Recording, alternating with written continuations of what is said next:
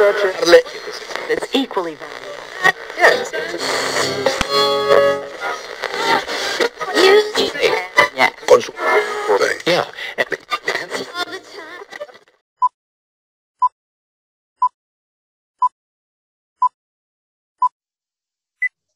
¿Qué Honduras? ¿Qué andas haciendo en estos días de muertos? ¿Ya fuiste a pedir calaverita? No, pues estoy aquí muy feliz, este, pues no sé, me gusta el aroma de incienso, ver, ver el papel picado en mi casa, esperando obviamente que pues sí hayan llegado mis abuelitos, mis tíos, mis primos, todos aquí, que de cierta parte como que me da el escosor de decir, damn, ¿sí cabe? Pues sí, tanta gente honesta, que ¿no? llega, mucha- Gina. Eh, sí Ujú. caben, pues ya Entonces no, digo, espero, ya no son cuerpos, ya, sí hemos de la gloria ya, ya son espíritus, ¿no? sí, sí, son más compactos, quiero pensar. Pero bueno, ¿qué tal está usted? Disfrutando de Pues disfrutando de estos días de asueto, disfrutando de los muertos, este, y pues eh, ahí andamos.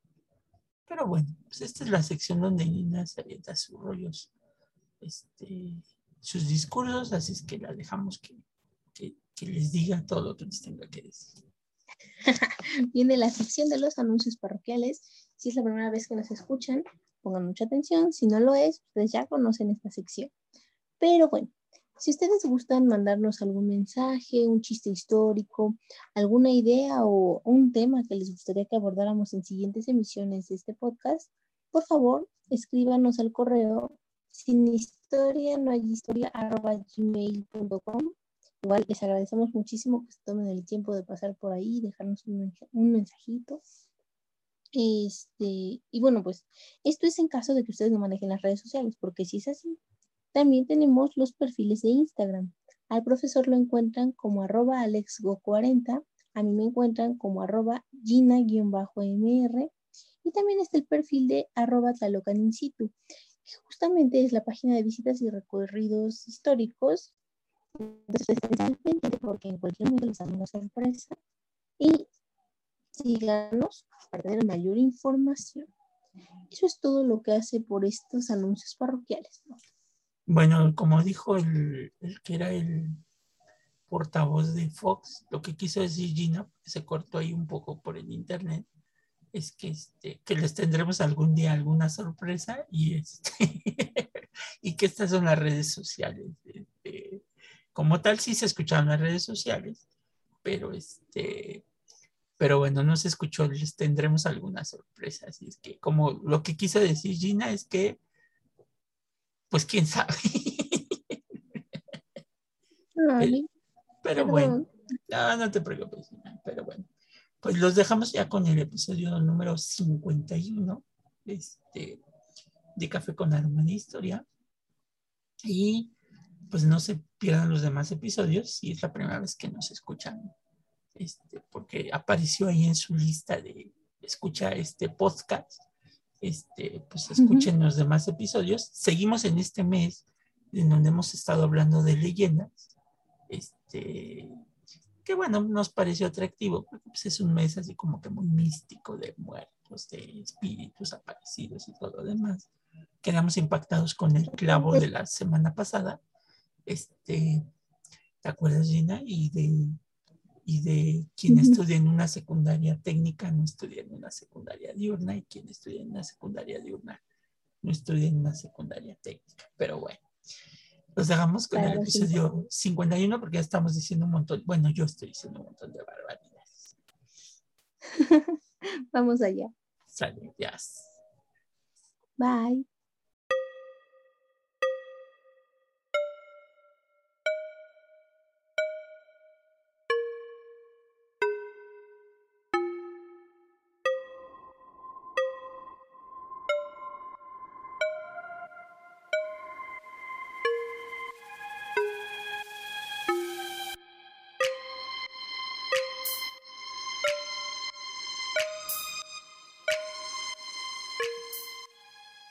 Bienvenidos al nuevo episodio de Café con Aroma de Historia. una narración histórica donde un servidor, Alejandro Godínez, le contará a Gina Medina y a los presentes un evento anecdótico de la historia de México que no encontrarás en otro lado y que podrás disfrutar mientras te tomas un buen café con nosotros. Hoy titulamos a nuestro episodio 51 El puente del cuerpo. Ja, ja, ja. En este episodio les vamos a contar sobre una leyenda que sucedió en lo que hoy es el Museo de las Constituciones y que en la actualidad creo que sí sigue a cargo de la UNAM, ¿no, Gina? Creo que ya le cambiaron, ahora ya no es de las constituciones, es de las constituciones, pero también es de la mujer, algo así. Este, sí, le, adicionaron algo. Pero bueno. No recuerdo el nombre, ajá. Que es el antiguo colegio de San Pedro y San Pablo, que está aquí en el centro histórico de la, de la Ciudad de México. Pero bueno. Vivía en la Ciudad de México un extraño personaje llamado Don Santiago de Amandola, a quien todo el mundo achacaba tratos con el diablo. Este viejo avaro tuvo un oscuro acabado. Su vida fue muy extraña. Transcurrieron sus años en una elegante casa, servido por muchos criados y rodeado de amigos, casi siempre gentes maleantes. O sea, el crimen organizado en la época colonial. Maleantes. Mire qué frase. Ordinariamente iba vestido con harapos, ufándose de ir sucio y de presentarse inmundo en todas partes. Su cuerpo despedía un repugnante olor y su aliento infectaba el aire en cualquier lugar a donde se hallase. O sea, que era la peste de la sociedad. Sí, o sea, pasaba desapercibido para todos. Mm. Los mejores ratos los pasaba en su casa con sus amigos bebiendo y jugando. Los gritos, risas y blasfemias de estas reuniones atronaban en la calle. El tiempo libre que le dejaban estas algarazas lo pasaba don Santiago con un pajarraco negro, un cuervo, que vivía en su casa y era su confidente. Con él mantenía largos ratos de conversación, o sea, se ponía a platicar como nosotros hacemos con nuestros perros. Cuando dicen que cuando ya llegas a una edad y te pones a platicar con tus perros, es que ya hay problemas muy fuertes. No, me digan eso. Es que esta pandemia es lo que me ha dejado. No puedo platicar así como, ya sabe, face to face con mis amigas y de repente le pregunto a mi perro, ¿con cuál me veo mejor? Y me acuerdo que mi perro ve en blanco y negro y digo, chihuahua. Bueno, pues así como, como lo hacemos con los perros, don Santiago lo hacía con su cuerpo. Don Santiago contaba al cuervo sus intimidades y este graznaba repetidas veces para darle a entender sus respuestas. Inclinaba el cuervo la cabeza cuando asentía, la levantaba cuando quería escuchar con mejor atención y la ladeaba para demostrar su duda. Algunas veces, para negar algo, sacudía las alas con fuerza y enseguida lanzaba sus prolongados graznidos. Oiga, qué afortunado, sí le contestaba. Yo, yo a veces hablo con mi perro, mi perro está dormido. No, pues estás peor entonces. Este, lo aburro. Lo aburres. A menudo en estos coloquios el amo estallaba con enormes risotadas, como si las contestaciones del cuerpo fueran graciosas, mientras que otras veces gritaba desaforado y lo reprendía dándole puñetazos al pobre cuervo. Yo creo que le daba coscorrones en la cabeza. Pues imagínate un puñetazo, matas, matas al, pobre cuervo. Además le da, ¿no? Porque volaría, no, no pues tengo idea. Pues sí. De esta manera y por medio de este cuervo, decía don Santiago que el Señor le arrojaba sus inspiraciones y le, le revelaba sus secretos. En todo esto, claro está, no había más que burla y engaño, pero el señor Amendola tenía a todo el mundo embaucado con estas extrañas pláticas que se iban divulgando por todo el barrio con gran admiración entre las gentes. Ya sabes, ¿no? El chisme corre más rápido. Mayor. Exacto. Don Santiago llamaba a su cuervo el diablo. El nombre de diablo sonaba a todas horas en la casa. Si los criados o los amigos rompían o estropeaban algo, con achacarle el estropicio al diablo desaparecía el coraje de don Santiago y mostraba un increíble contento. Sí, lo hizo el diablo, bien hecho está.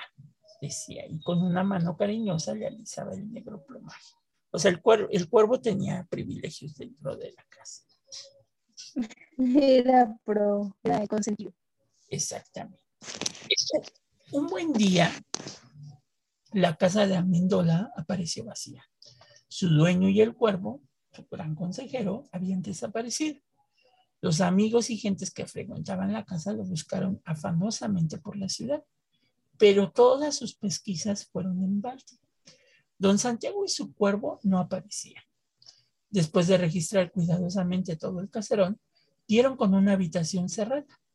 La llave de esta habitación la había guardado siempre don Santiago, no consintiendo jamás que nadie entrara en ella.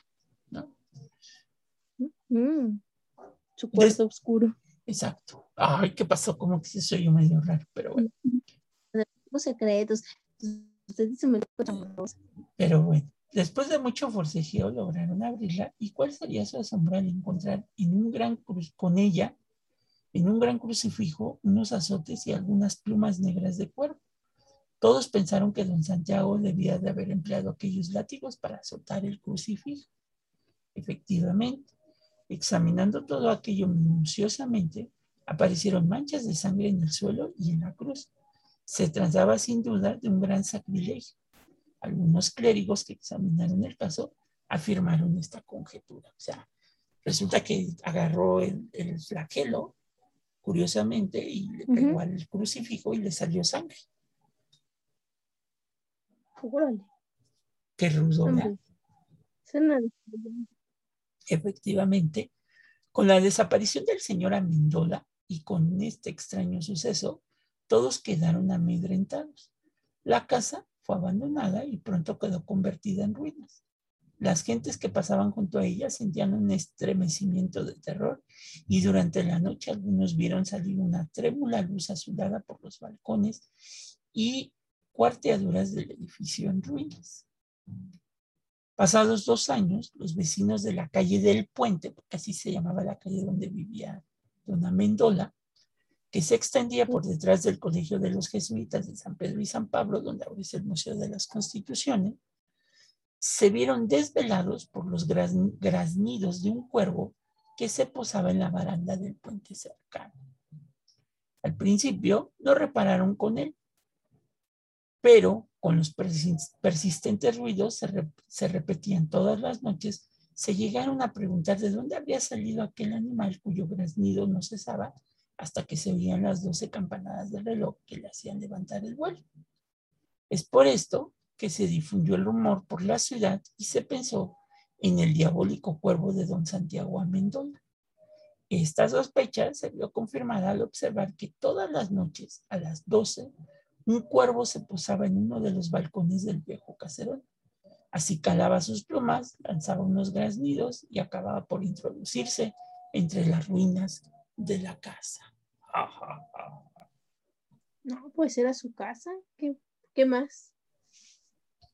Todos los días, cuando empezaba a oscurecer, el cuervo salía de las ruinas y se iba a posar sobre la baranda del viejo puente de donde lo espantaba la primera de las campanas dadas a las doce de la noche. Viendo aquel extraño pájaro que parecía escapado del infierno, las buenas gentes se santiguaban y decían jaculatorias para alejar, o sea, oraciones para alejar. Pero lo que no se sabe es cuál fue el paradero de don Santiago y de su cuervo. Algunos piensan que don Santiago reencarnó en el cuervo y que por eso se, posaba todos los días antes de las campanadas. Y la calle, donde estaba el colegio de, San Pablo y, San Pedro, se le llamaba como calle del puente, porque atravesaba un puente, la sequía, pero después de la desaparición de, este, de don Santiago, este, pues se le llamó la calle del cuervo, del puente del cuervo. Entonces, este, pues es un caso ahí muy curioso de por qué, por le hizo eso al crucifijo, este, por qué desapareció y por qué ya no se supo este, más de él, ¿no?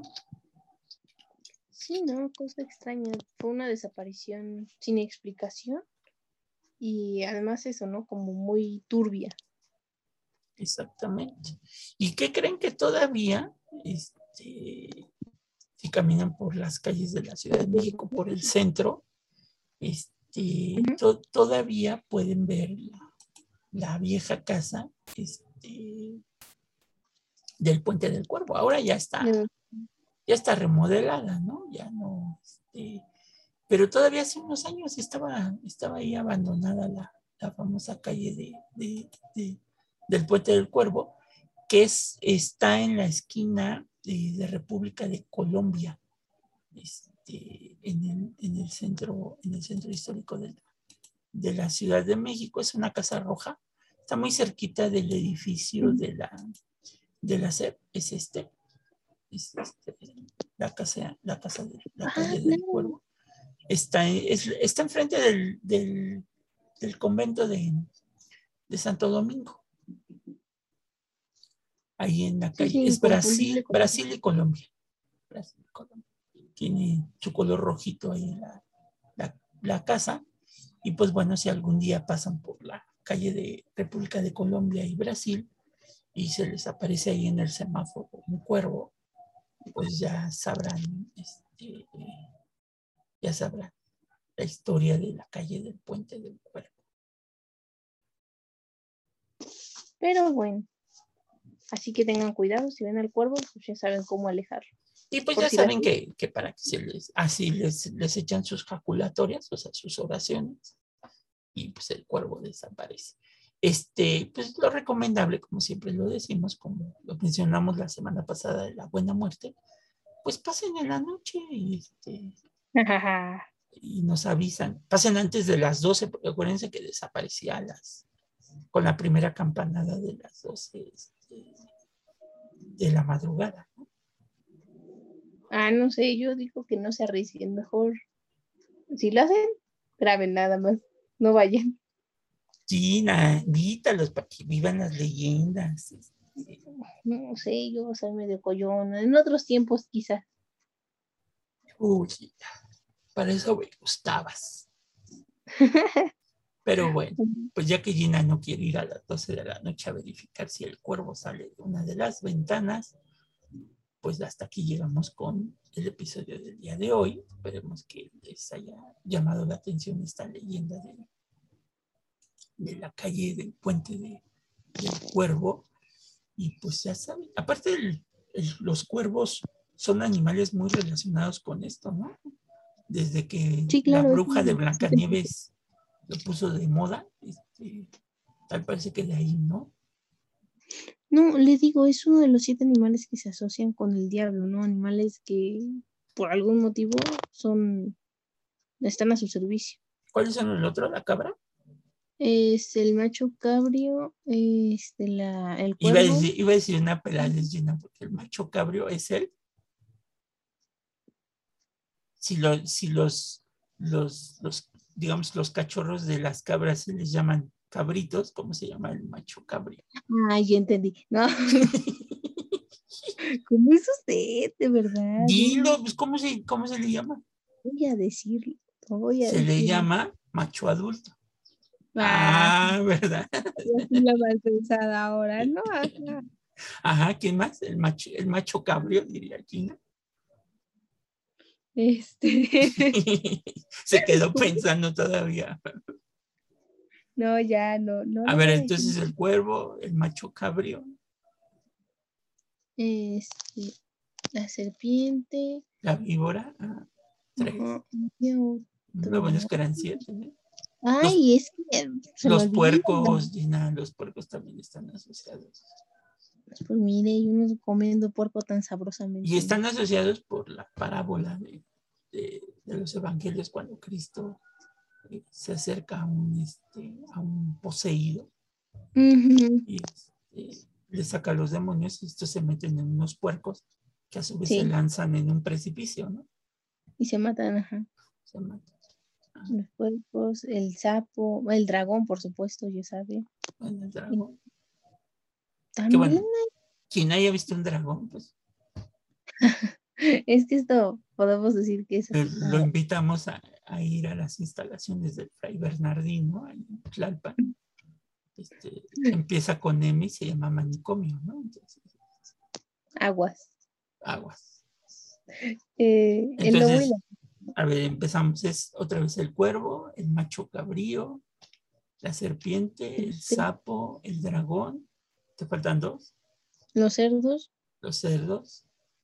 y este. ¡Ah! ¿Cuál me falta? Me falta uno. Que Mm, es ser como un dragón, porque no me acuerdo de él. Y después, o sea, Bueno, pues ahí investiguen cuál les falta, porque Gina se le fue el último animal por estar pensando en el macho cabrío, como se dice No. en español. Pero ahí está, ¿no? Son animales que se relacionan con. Es que me sonaste muy castellana, el macho cabrío. Me sonaste como esas películas de terror dobladas al castellano. El macho cabrío. Es gracioso, ¿no? Como, como suena totalmente diferente al español que nosotros utilizamos aquí en América Latina. Pues sí. Son las esposas de las cabras, investiguen. Pero bueno, Ok, ya. quédense con, con lo que dijimos. lo- Los recién nacidos se les llaman cabritos. Los adultos, como se les llamará? Cabras adultas. Cabras adultas. Ahí está. ¡Tarán! No, pues como dijiste, ¿no? Machos cabríos. ¿no? Cabríos. Cabríos, ajá.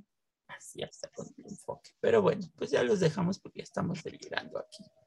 Y los que van a ir al Fray Bernardino son otros. Entonces, este, no precisamente ustedes que si alguna vez aseguran haber visto un dragón, pues sí, preocúpense. ¿O no? Bueno, bueno, pero bueno. Sale Gina, hay unos vidrios, dijo aquel. Bye bye, profe. Cuídense. Bye.